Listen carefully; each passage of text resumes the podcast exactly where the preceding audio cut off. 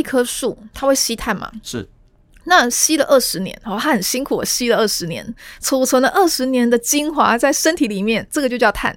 好，让我们今天把它砍掉，然后做成这个像我们现在这个桌子啦，做成椅子，诶，它还是继续固碳哦。OK，这没问题。对，所以砍树是 OK 的。所以很多人以为砍树就排放，没有啊，除非你把它烧掉。但如果你因为火灾把它烧掉，诶，没有错，它就是累积了二三十年，甚至很多的千年神木、百年神木的碳就回到大气了。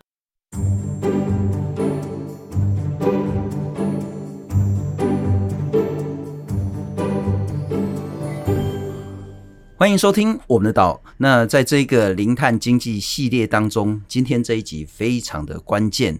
今天我们要一起来搞懂什么叫做碳汇，汇就是汇款的汇啦，外汇存底那个汇。碳汇是什么？那当然，碳权又是什么？那什么叫做绿碳？黄碳、蓝碳，种树真的可以大量减碳吗？那可能很多人关心说，那种树可以赚钱吗？可以拿到碳权吗？那森林碳汇是不是可以解决我们现在包括全球暖化、气候危机的一个重要的方式？那今天呢，要找到这个绿碳，也就是森林碳汇，在台湾应该是首屈一指的专家。来，感谢欢迎是中兴大学森林系的特聘教授。这么年轻可以拿到特聘教授，真的是要肃然起敬。刘婉玉，刘老师你好，好，主持人好，观众朋友大家好。我真的很厉害呢，可以拿到特聘教授，那就表示说你在学术上一定有非常非常高的成就跟受到肯定。啊，重点是还是在碳汇然后。啊，先来请教刘老师，什么叫做碳汇？听起来好像是名词，又好像是动词，碳汇到底是什么？对这个“碳汇”两个字哈，其实民众很多的民众还有很多的其实不是这个领域的，其实不太了解。因为我们二三十年我们讲的是碳排放，可是碳排放呃碳排放到大气，这个大家都理解。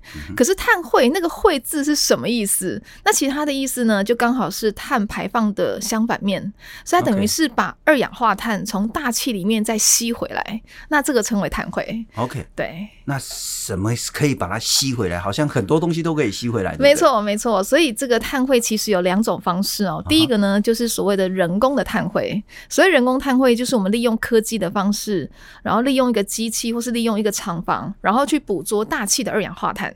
然后这一种就称为是人工碳汇，人工碳捕捉。OK，把大气的二氧化碳把它重新的再捕捉到一个地方，然后封存起来，可能是用石头的方式，或者是把它打到地底下。总之把它。它捕捉起来，不再排放出去。那这个是第一种，就我们称为人工碳汇。那但是人工碳汇，很多人说它现在还是面临到一个瓶颈哦，就是它需要耗能，你必须要给它电，给它能源，它才能够运转。你需要先排很多很多碳，有了能源之后再把碳抓回来。没错，啊，不是这种钢。是，所以现在变成说，能源这部分还是这个技术发展的一个瓶颈。OK，所以另外一种方式就称为自然碳汇。然后这个自然碳汇就蛮有趣的哦，因为它第一个你不用给它电。不用给它能源，它自己会去运转，然后去捕捉大气的二氧化碳，把它储存在体内。诶，这不就是大家所熟悉的植物吗？因为我们知道说，全世界的生物都会有呼吸作用，是。可是只有植物，它除了有呼吸作用之外，还有光合作用。那这个光合作用就是吸大气的二氧化碳，把它转成碳之后储存在体内，嗯，所以让体内的碳增加，就是它长大的一个养分来源之一。所以。植物诶，刚好就是我们现在所希望的，能够把大气的二氧化碳浓度降低，然后让空气更加的清新，空气更好。所以很多人说，在树下念书好像精神比较好，念书的品质比较好，是因为它的空气会比较好一点。因为它把二氧化碳都吸光了。对，没有要吸光了，吸了很多很多了。没错。所以刘老师那个碳汇能力有多少？我听到的是说，好像是它可以吸了。四公斤的碳之后转换成下一公斤的木材，这样。对，就是，呃，是这样子哦。就是我们现在一棵树，那我们一棵树，它在随着小苗长大到。大树的过程当中，因为树长大，为什么树会长大？其中一部分就是有机质的累积嘛。那有机质里面含有碳，所以其实二氧化碳是一个气体，然后转成碳之后变成是一个固体的形式，然后储存在植物体里面。所以，嗯、呃，我们都会讲说三点六七比一。换句话说，如果今天它是吸一吨的碳，它有。一吨的碳的话，那它转换成二氧化碳的单位就是三点六七吨的二氧化碳。哦，那这样子吸碳能力超强的。是的，是的。那好，我来请教哈，现在因为其实我们到处在跑很多地方，就是说，那我这个地方种茶啦，种香蕉啦，种什么那个树啦，或是种那个竹子啦，收成都不太好。那我干脆都砍光了来种树，那种树我就可以所谓的取得碳权。那我们就一个一个来请教刘老师，然后什么样的树真的可吸碳能力最强最强？对，有分吗？有有，因为每种树它的生长的速度不太一样，然后它的叶子的大小、面积也不太一样，它的树干的粗细也不太一样。哦，那基本上一棵树的碳汇量的累积，它来自于几个部分，一个是树干的部分，然后一个是根的部分，根也会吸碳，然后枝叶的部分就是那个叶子的部分，它也会吸碳，所以我们会把整棵树的叶子的部分、树干的部分跟根的部分全部算进去，然后乘以某一些参数，然后我们就会获得了碳汇量，那所以这个碳汇量会跟体积有相关，所以体积越大越好，然后它的枝叶越茂盛越好，然后根呢越深越长越好。所以树呢基本上有两大类哦，一大类就是阔叶树，嗯，那一大类就是针叶树。那我们都知道说阔叶树长得比较快，是，然后光合作用也比较强，那叶子比较大片，所以说。阔叶树的吸碳能力一般来讲会比针叶树来得强，因为它长得比较快嘛。然后阔叶树里面呢，如果以台湾来讲的话，哇，长得这一块的，我想这个林氏所啦，或者是林业署都会推广。一种树种叫相思树，哦，相思对相思树，在过去我们大家认为说它就是木炭，然后做木炭的，或是做那个太空包。我以前念清大的时候，我们全部都是相思树，你知道吗？都 是对，那所以，但是现在其实它的品种不太一样，而且现在呃技术也进步了，所以相思树除了能够做一些我们基本的利用之外，它也能够做家具。那也有一些吉他也可以用相思树来做。哦，那我我有一点知道融会贯通，如雷贯耳，就是。以前我不太清楚为什么相思可以当木炭，就是因为它在生长过程中吸的最最大量的碳，所以它是可以转换成木炭这个形式吗？我可以这样理解吗？呃，某一个层层面当然是哦。那另外一种的说法就是说，他没有办法做一个很好的家具，哦，很好的建材，所以他只能够做木炭，因为木炭是我们最后的选择嘛，经济价值比较低。对，通常我们会选一个经济价值比较高的利用。都是拿去做最好的。对，它不会做木炭。了解，了解，了解。对，所以我想吸碳能力第一名就是相思树。对，那相思主要的原因是因为它长得快。那我们讲的碳汇其实就是要在一定的时间之内，我们希望能够吸最多的碳。哦，就是短时间赚最多钱。对，就类类似这个意思哦，所以这个第一名，然后第二名，我想很多的小朋友还有亲子的那个环境教育都会看过的，就是光蜡树。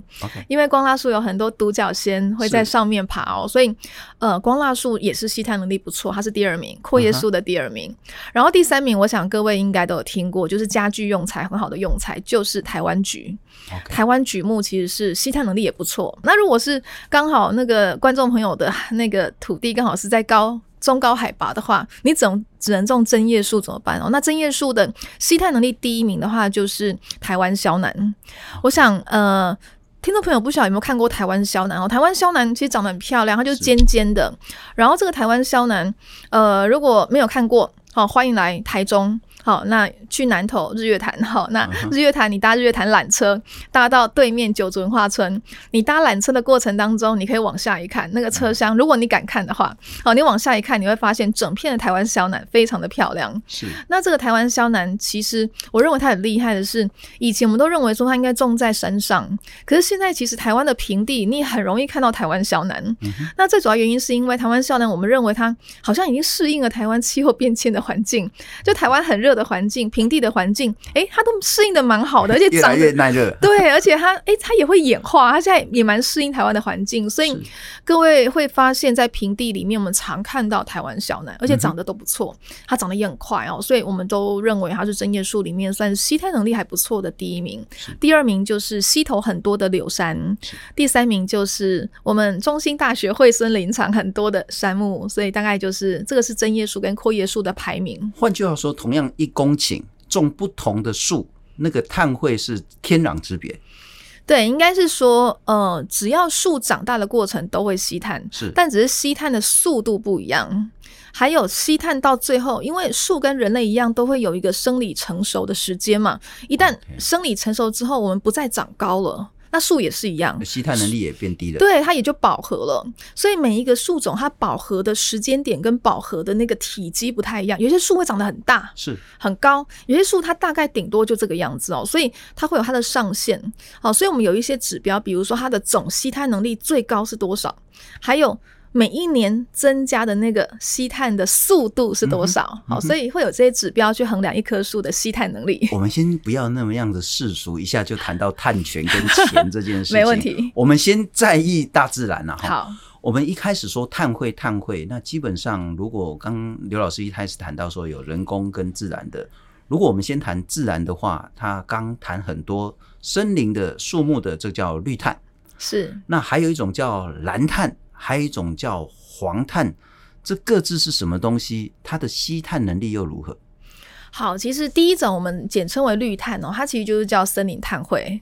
呃，那森林碳汇很多人都问我说：“老师啊，为什么大家都讲森林碳汇？明明所有的植物都会有碳汇，种的小花小草、玉米、稻米、蔬菜这些农作物，还有我们外面看的这些杂草也会吸碳啊，因为都是植物。可是为什么我们只讲森林碳汇？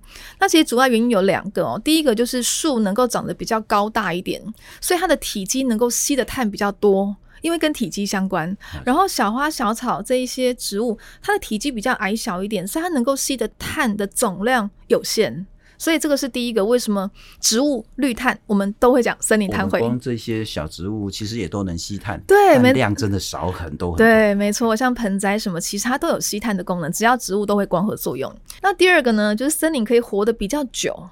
我的意思就是说，像是小花小草、玉米、稻米、蔬菜、农作物，你会发现它顶多只能够活两三个月，不会超过一年。是，但是如果是森林的话，哇，短则一二十年，上则上百年、上千年都可以。所以，我们今天在讲所谓的高品质的碳汇，或是好一点的碳汇，我们讲的是时间要一定累积一定的时间以上。如果太短的话，它就没办法成为一个。未来能够转为碳权的碳汇是是是，对，所以这个是森林碳汇。森林碳汇，这个就是最重要，嗯、而不是当然不是唯一，但是是最重要的绿碳。对，而且其实主要是因为它的方法也最成熟。然后在过去我们所熟悉的京都议定书，我不晓得各位听众朋友有没有听过京都议定书？好，那京都议定书里面，或者是我们过去讲的节能减碳里面，其实我们讲到大自然的方式，我们都会讲到森林。好，用森林来吸碳，嗯、因为这是最直观的，量也最大。但是呢，现在有一个新的碳汇，我们称为黄碳。好，刚刚主持人有讲到黄碳，那什么叫黄碳？那黄碳的全名叫土壤碳汇。OK，所以很多人都问我说：“老师啊，土壤又不会行光合作用，那土壤为什么会有碳汇？”其实土壤的碳汇来自于不是土壤行光合作用，是土壤里面有很多动物跟植物的尸体，然后动物跟植物的尸体里面它有很多的有机质，是那有机质里面含有碳。所以说，土壤也是一个很好的碳库，它可以把动植物的尸体的碳能够把它储存在地底下，而且很久一段时间。嗯哼，所以它也是一个很好的场域.能够把碳固定住。那这个是第二种黄碳，黄碳对。Uh. 那黄碳。比较呃，应该是说哦，在国际上，在过去，大家会认为说，诶，森林是一个发展成熟、公式计算都很完整的一个方式。那最主要原因是因为，呃，森林是地表上面的东西，是所以它容易量测。但是土地的东西、土壤的东西，第一个它的变动性比较大哦。比如说，如果今天下过一场雨，可能土壤的那个碳的量就改变了。是。人类或是动物常去挖土，比如说穿山甲，我很喜欢去挖挖那个土嘛。诶，碳汇可能又改变了。然后今天农民放了很多的农药、很多的化肥在种植农作物，诶，可能这个。土壤碳又改变了，所以土壤碳的原因是在于说它的变动性比较大。好，那这个是它目前的一个呃，就是主力。不过我想未来其实大家开始对于黄碳也都还蛮有兴趣的哦，因为主要是因为黄碳的量很大，因为它地底下，所以很多的企业其实也开始去想，诶，我要怎么用黄碳来做一些呃 ESG，好，来做跟 SDG 相关的一些事情。那也能够帮助到真正的，比如社区或部落，或者是一些农民这样子。哎，那这个是第二种叫黄碳。啊、先这次先先停一下，我就说，那所以未来的黄碳是因为您谈到并非土壤，而是土壤中的这些有机物质，包括动物、植物等等的。所以因为土壤可以很深很深，嗯，所以我们的发展就是把它挖得很深很深，放了很多很多的有机物质下去吗？对，这个问题很好。其实我们今天我们讲碳汇最科学的，当然是我们全部都要算嘛。但土壤真的很深。我们人类也不可能把所有的土壤碳汇全部算进来，所以基本上我们最少要算三十公分深。哦，所以因为三十公分的的范围是比较会变动的，基本上三十公分以下，甚至一公尺深以上的，其实它基本上不太会变动了，它比较稳定一点。所以我们讲所谓的变动量，因为今天我们讲吸碳能力，讲的不就是变动量吗？现存的不算嘛，好，那。多增加的或是减少的，这才是我们 care 的。所以我们要算的，其实就是主要是三十公分到一公尺，哈，大概是这样的深度，是我们所关心的深度。哦，那具体的做法就是说，你如果可以改变惯性农法，不要再用那些化学的肥料、农药，或你就不要那么经常的翻土。没错，没错，是的。或你减少对土地的扰动，是，你就可以有碳汇出来。对，啊，这是增加新的碳汇。那刘老师还有一个就是蓝碳，蓝碳我当然想到的是就是海洋嘛，哈，可是海洋的变动理论上是比土壤更大呀。海洋真的是一个最近超级红的领域。我发现最近像是我们台湾有很多的公司哦，台达电、台泥、台硕，你会发现他们最近砸重资在这个海洋碳汇的研究上面。然后其实海洋碳汇蓝碳这个东西听起来非常的梦幻跟迷人，大家会觉得说，诶，海洋碳汇的量好像蛮大的。是。它的量体跟面积的确是全世界最大的，而且我做的海洋碳汇好像我又能够保育这个海洋生物哦，海洋的一个生态。哎，它其实可以有一些附加价值，所以最近海洋碳汇真的非常受到大家的瞩目。可是什么叫海洋碳汇？有很多人问我说：“老师啊，这个海洋碳汇讲的是那个水的部分吗？是那个水会吸碳吗？”不是，海洋碳汇其实包含了刚刚我讲的那个植物碳汇的部分跟土壤碳汇。那植物像是海边有很多的海草，是海藻，是还有。红树林、木麻黄，好，这一些植物本来就会吸碳，所以它是一个吸碳的呃来源之一哈。那这个是海洋碳汇的第一个部分，然后第二个就是海边有很多很有营养的土壤，比如说呃湿地、沼泽、皮塘，是，然后海底有海底的土壤，这个海底的土壤我们简称为。呃，不是简称，它的名字叫海底沉积物。哇，这个海底沉积物的碳汇不是一两年哦，是一两亿年累积的有机质.那个是营养。我想那个碳汇量当然就非常非常的大，所以大家就会非常的有兴趣。这个诶，海洋碳汇能不能想办法用一些的方式啊，管理的方式啦，或者是用一些策略，能够让碳汇增加？嗯。因为我们现在我们知道存量很高了。可是问题是我们重点是要让它增加嘛？我们要算的是那个 delta 的部分，所以现在有很多人就在想说，诶，我们可以来种枣，可以来养枣。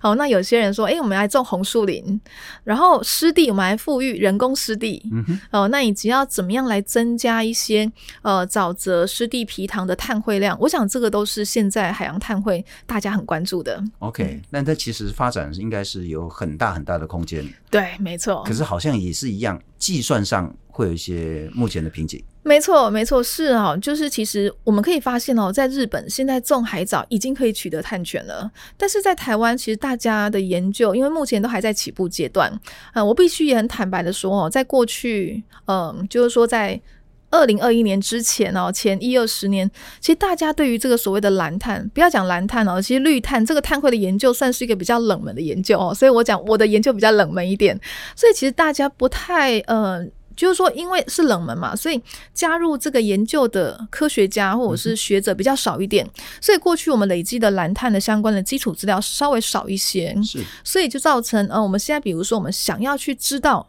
蓝碳的碳汇量，还有碳汇量用什么方式可以增加，这个增加的策略，那这一些其实是相相较于绿碳来讲，它的研究比较少一点，所以我们现在其实。我们最近看到一一个很有趣的现象哦，就是有很多的海洋生物学家，他可能会把他的那个专长就会多一个叫蓝碳的调查，是，是 或者是碳汇的调查。可是我们都非常开心，我们都很乐见这个状况，因为一个领域要更强，要更蓬勃发展，它需要有更多的专家跟学者加入这个团队哦，这个研究哦，所以我觉得这样是蛮好的，累积足够的研究，我们才知道说到底台湾的藻会不会吸碳。是，因为有很多学者还跟我说，哎，老师啊，这个台湾啊，跟台呃日本的环境不太一样。因为台湾有点热哦，所以台湾的海藻那个呼吸作用比光合作用来得强，所以其实就是有两派不同的说法。那这个需要有更多的学术的依据，才能够算出它真正的一个量。不，无论是绿藻、蓝藻，或是黄哇绿碳、黄碳、蓝碳，目前为止森林碳汇的整个计算其实是最成熟，对，资料也最完整。但是黄碳跟蓝碳未来可能会有很大很大的空间。但是刚刚谈到刘老师谈到海藻这件事情，我会想来想去，确实海藻在生长过程中应该可以吸附很多很多的碳。可是我把它吃下去的，我把它消化了，碳不就排出来吗？同样道理，譬如说在土壤，它可以吸附很多的碳，可是土壤我们一挖或者是一翻土，它不就排出来？那又同样道理，森林是吸碳能力很强很强的一种。可是万一譬如说前一阵子因为气候变迁，夏威夷还有各地的森林大火。万一，譬如说，我们不小心把木头烧了，万一我做成木材，然后呢，去丢到废弃了，然后进焚化炉了，又万一我这些树木腐败、毁坏、分解了，这些碳不就又回到大自然，那么始终做白工吗？对，这个主持人提到一个很重要的重点哦，就是到底这个碳会不会流失掉？哦，因为很多人都认为说，这个自然碳汇，不管是黄碳、绿碳、蓝碳，好像是因为它是大自然，它来自于大自然，所以它总总有一天会回归大自然。是，不过呢，我们是这样想的哦，就是说。不管是植物的吸碳，哈，或是土壤的储存碳，哦，或者是海底或者是海边的植物等等，其实他们就提供了一个至少是几十年的一个固碳的一个缓冲期。我们这段时间可以让一些工业部门、能源部门或者是一些厂商，他们可以去研发更好的一个减碳的技术。那这个它就提供了很好的一个缓冲的时间。然后回到那个藻哦，很多人都会说哦，那那我把藻就是海藻把它吃到肚子里面，它不就不见了吗？Uh huh. 所以其实。我们是这样讲哦，第一个，我们要把这个藻的碳汇量把它算进来。其实大家会以为说是那种细细的藻，其实不是哦。藻今天要能够变成是一个我们所谓比较通俗一点来讲，能够转成碳权的一个项目的话，它必须要。是巨藻，所谓的巨就是比较大一点，就像海带那一种，要大一点。然后它要活得久一点，所以说要活几年以上。如果说它只是活个几个月，然后又细细的那种那种像草一样的，那那一种是没有办法有足够的我们所认定的一个碳汇量，因为碳汇必须要活久一点，然后体积也要大一点，大概是这样。所以只要一旦离开土壤，好，不管是离离开海边的土壤、海底的土壤，或者是那个森林离开土壤，基本上。我们今天在算碳汇量，哈，可能就没办法算了。然后森林哇，森林这个是一个非常有趣的事情。森林它可以活很久，哈，活二三十年、上百年以上。但是我们都知道，最近气候变迁，哦，这个森林火灾越来越频繁，次数越来越多，强度越来越大，燃烧的面积也越来越大哦，所以。我还记得哦，我们在过去台湾根本从来没有把森林火灾当一回事，因为每这几年每年都是很对台湾，其实大家会认为森林火灾那是加拿大、美国的事情，是澳洲的事情，跟台湾无关。可是我觉得这两年有点不太一样。大家开始发现，哎，好像台湾也会有森林火灾。台湾在二零二一年这个百年大旱的这一年，是玉山大火哦，这个大家印象很深刻。然后在之前，我想印象深刻大概就是两千年的时候的骊山森林大火。是，所以台湾的确没有像国外这么的频繁。哎，今年好像你们台中那边其实也好几场哦，今年很多场，对，还有这个关雾那边也是有一场蛮大的哦。所以有一些我们都觉得不太可能森林火灾的地方，哎，最近都发生森林大火。是，对啊。像我举个例子哦，像中心大学，我们有一个森林游乐区叫惠森森林游乐区，惠森林场。那这个惠森是从来没有发生森林火灾的，它是一个因为地形的关系，因为它也相对比较低海拔一点，可是，在二零二一年也是一样，哇，烧还而且那个火势还蛮大，还上了新闻，我们都觉得很震撼。森林火灾怎么会发生在惠森？而且就在游客中心的附近，在那个那个住宿的地方的附近哦，这个真的是，呃，就会发现它离我们很近。那今天我们谈到这个碳汇会不会因为森林火灾而消失？没有错哦，各位可以想一下，今天如果是一棵树，它会吸碳吗？是。那吸了二十年，哦，他很辛苦，吸了二十年，储存了二十年的精华在身体里面，这个就叫碳。好，让我们今天把它砍掉，然后做成这个像我们现在这个桌子啦，做成椅子。诶，它还是继续固碳哦。OK，这没问题。对，所以砍树是 OK 的。所以很多人以为砍树就排放，没有啊，除非你把它烧掉。如果你没有把它烧掉，它还是继续固定在里面。所以很多人说你你要用木桌，不要用钢或铁做的桌子，因为钢铁会排碳，是排很多碳。然后木头是固碳的，了解。所以你可以降低你的碳足迹哦。所以砍做桌子、做建材、做木地板、做内装装潢，这个都没有问题。但如果你因为火灾把它烧掉，诶。没有错，它就是累积了二三十年，甚至很多的千年神木、百年神木的碳就回到大气了。我谈到这个，我就有两个想法。嗯、第一个就是说，呃，我们那么辛苦，或是大自然那么辛苦的这个吸碳，一场大火，通通都白费力气了。没错，所以因此我们在所谓的那个减碳的工作上，有一个很重要的，要预防火森林火灾。对，这个很重要。没错。第二个，我觉得就比较可怕的一点是，就是说我们因为全球暖化，就是因为碳太多，全球暖化。可是这个东西呢，会加剧在各个地方用更严重、更夸张的速度在进行，就是说全球暖化会导致更多更多的森林火灾。森林火灾会导致更严重的全球暖化，是它就是陷入一个恶性，甚至是倍速成长的一个速度，那就会变得很可怕。那因此，我们其实在提供一个叫做经济的诱因。事实上，在这个系列，我们一直提醒大家说，不要把碳权拿来以为是可以赚大钱、投资或是投机的工具。但事实上，碳权的设计也是提供一个经济诱因，让大家有更多的动力。或者是减少比较多的成本去做减碳。好，那谈到森林碳汇如何转换成碳权，这是两个概念嘛？哈，一个是说我为了大自然好，我去种树，我去少砍树，我预防森林火灾，增加碳汇；另外一个就是经济因素，就是人为的了，如何把森林碳汇变成碳权？很多人很好奇啊，我这一块地啊，本来是露营地，那我开始来种树，我可以这样子就拿到碳权吗？有这么简单吗？好，这个是一个很重要的问题哦，因为什么东西都有碳汇啦。我是说，只要是植物都有碳汇。我们现在所看到的盆栽，我们看到外面有很多的花、很多的草，所有的植物、行道树、大安森林公园的树，还有这一个有些家里可能楼他们是豪宅嘛，现在很流行豪宅上面也要种树哈，所以到处都是有植物。只要是植物就会有碳汇，所以碳汇无所不在。但是并不是所有的碳汇都能够转碳权。我们知道，其实。要能够转为碳权，它必须要符合非常严格的条件。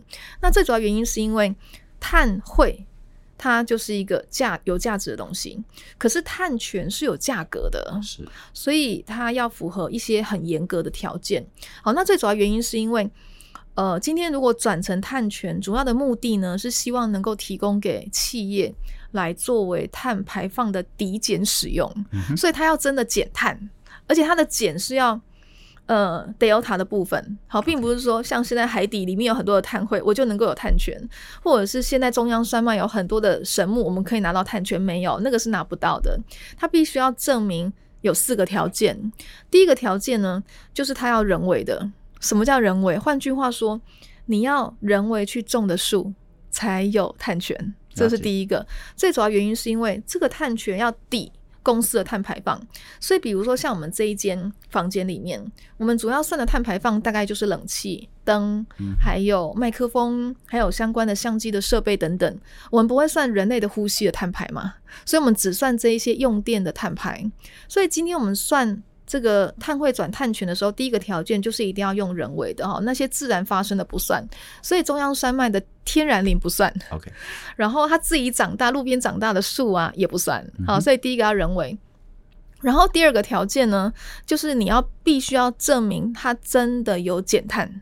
我讲的减碳是说，它从无到有嘛，哈，比如说他们现在是一个空地，好，那我种树，诶，那这个当然是可以增加碳汇。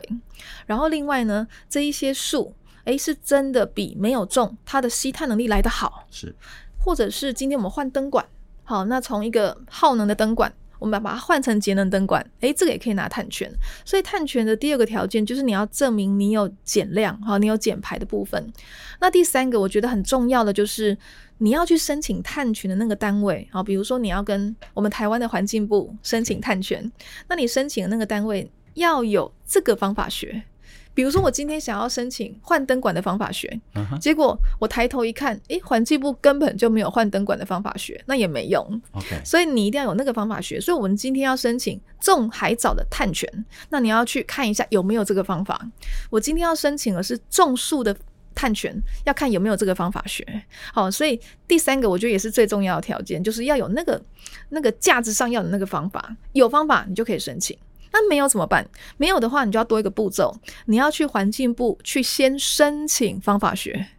方法学通过之后。你再用这个方法学去申请你的碳权，大概是这样哦。所以这是第三个条件。那第四个条件，我想大家比较容易理解哦，就是你不能自己说有吸碳自己说了算，你要找第三方查验机构来帮你确认你有多少吨的碳权。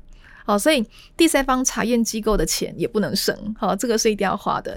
那当然，以台湾来讲，到底台湾什么样的条件可以申请台湾的森林探权？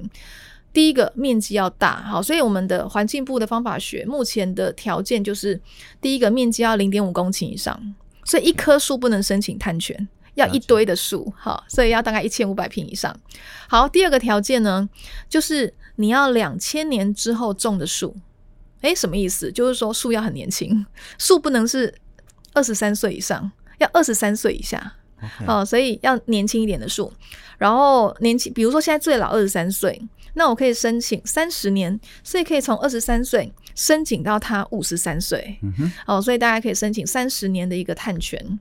好，那第三个条件我觉得会是比较严格一点哦，但是这个部分可能国外也慢慢的在放宽哦，就是你种树的那个地方啊，种树之前不能是树的样子。哎，这个是什么意思？听起来很玄哦，意思就是你现在要申请碳权的这一块，好，这一片森林，它是人工种的嘛？种之前不能是森林的样子，意思就是不能砍大树种小树。了解，这个极为关键。对，所以因为主要是环保团体都很怕说，哇，这个碳权的方法会不会造成台湾都砍大树种小树？我现在最担心就是这一点，大家为了要拿到碳权，我把原本的树砍光光，再来重新种树。对，所以说现在其实台湾是用一个非常严格在在设定啊，所以大家不用担心。我们我们环保署应该说环境部现在是全世界审查碳权，算是一个蛮严谨的。好，那当然是不是要适度放宽，可以再讨论。那至少这个部分。我觉得大家不用担心，因为我们现在是蛮严格的，所以基本上要深查你种树的这块地之前，要是空地哦，要是草地、农地、工业用地、厂房周边都可以，但是不能是树的样子，把它砍掉重种不行。可是我在这边哦，也也顺便提一下哦，其实各位想一下，我们的木桌、我们的木椅、我们的木地板、我们的装潢。都来自于木材嘛？是，但是我们的木材全部都是进口，我们有九十九 percent 都是进口，所以我们的木材自给率很低，我们才一 percent 而已。嗯。那很多人说，老师这样很好啊，这样我们都是砍别人家的树，我们自己不砍树，有道理啊。对，但是这个在之前没有问题啊，因为我们不是联合国的会员国嘛，所以在之前其实不太会受到大家的关注跟谴责。可是现在不太一样了，因为我们现在呃，小英总统在二零二一年我们宣誓要净零排放，我们现在讲究的是碳足迹，我们讲究的是碳盘查，碳盘查碳排放量要逐年减少，所以。我们总不能所有的木材全部来自于砍别人家的树，这有一天一定会受到一些谴责哈。所以，像比如说以日本来讲，我举个例子哦，像日本他们的木材自给率目前是撑着撑住在三十三 percent。他们为什么可以三十三 percent？因为政府的政策，他们鼓励砍了又种，砍了又种，它是一个算是一个森林里面一个正向的 cycle 哦。所以有很多的业者啊，就跟我开玩笑说，老师。哪一个木材不是砍大树种小树啊？我们的所有的家具、地板、装潢，当然是砍大树种小树啊。我们哪一个是砍小树种小树？不可能。哦，所以这是一个很合理的循环，只是说砍完之后要再重种啊。是。所以我们其实现在一直呼吁说，砍其实并不是一个罪恶，不是一个呃污名化的事情，并不是一个错的事情。它其实是一个，如果在合法的地方来砍，它是一个好的事情，因为砍完做家具。它是延长它的固碳的时间，它继续固碳哦，是它没有排碳，但是你又多了一个新的空地，可以增加土壤上面的碳汇，所以它是好的。好，你除了增加碳汇之外，嗯、还可以增加我们我们使用的那个木桌、木椅，诶，都是来自于国产，这不是很好吗？但是我要强调哦，就是说看完不是把土地作为农业使用哦，是不是盖工厂。不是做其他使用，是继续重种树，哦、嗯，这样才是一个很好的 cycle 哦。如果说把它砍掉之后去做工业使用，那那它就是增加碳排放了。了解，对，所以说这个是一个循环，除非今天台湾放弃用木桌，台湾就再也不用木地板，再也不用木头装潢，否则只要用到木材的材料，我觉得都要思考。它的来源是不是 made in 台湾？是、嗯、我们现在访问的是中心大学森林系的特聘教授刘婉玉刘老师刘教授。不过我们刚刚谈到说，那个树如果是适时的去做砍伐。而能够把这个碳汇留住，继续种新树的话，那对台湾的整个森林碳汇是有帮助。不过，那一个很大的一个前提就是说管理的部分了。没错，你当然不是说可以纵容所谓的山老鼠到林业里面去随便砍那个 Hinoki、Maniki 这样子。那重点还是说这一块土地，我们就是规划要来种树，作为台湾自己的这种木材需求。那之后会有一个非常永续的这种管理跟种树计划等等的。那最后再请教一下刘老师，就是台湾在森林碳汇这一部分，一般民众、政府机构该用什么样的态度或者是政策来去面对？因为接下来我们对于所谓的那个减碳、碳汇、碳权，我觉得那个需求会越来越高、越来越强大，该怎么做？不管是民众或是政府。好，这个问题其实是还蛮大的哦。那其实大家可以想一下哦，在二零二一年之前，其实大家不太会 care 到森林，也不太有碳汇这样子的概念哦。那为什么这两年变化这么大？其实自然碳汇不是一个新的东西，它其实之前就存在。那为什么这两年诶不太一样？我认为最重要的是三个字，叫碳定价。嗯，什么叫碳定价？就是。碳这个东西，它其实是一个简称哦，全名叫二氧化碳。二氧化碳也是一个简称，全名叫温室气体。好，我们有七种温室气体，我们都可以透过转换系数转换成二氧化碳当量哈，我们称为 CO2e。那这个碳呢，或是所谓的二氧化碳，所谓的温室气体，它是一个公共财。那我们知道公共财的特征就是它没有价格，所以今天排碳的，诶，不用付钱；吸碳的，诶，也不会收到钱。那这个就会让整个台湾陷入到一个环境可能会越来越不好的状况，因为我排碳没有任何代价，我当然是尽量的排碳来赚钱。吸碳的，诶，你家的事，你爱做公益，你爱自己爱种树种枣，你家的事。所以我们希望有个市场机制哦。所以我觉得刚刚主持人讲的很好，经济诱因非常的重要。那我们要怎么建立一个好的经济诱因，让整个台湾的环境是一个往好的方向走？我认为。碳定价很重要。那碳定价有两种方式，一个叫做碳税或碳费，一个就叫碳权。所以其实碳权也是经济工具的一种，它没有这么的呃罪恶，它没有这么的负面哦、呃，只是大家把它负面化了哈。那当然有很多的呃一些民众可能会认为说，企业你就给我好好的减碳，你不能找任何替代的方式。没有错，本来企业就是本身就要减碳，但是。各位有没有想过，其实所谓的碳权哦，它讲的就是在世界的某个角落，它就是减一吨的碳嘛，所以他才能拿到一吨的碳权嘛。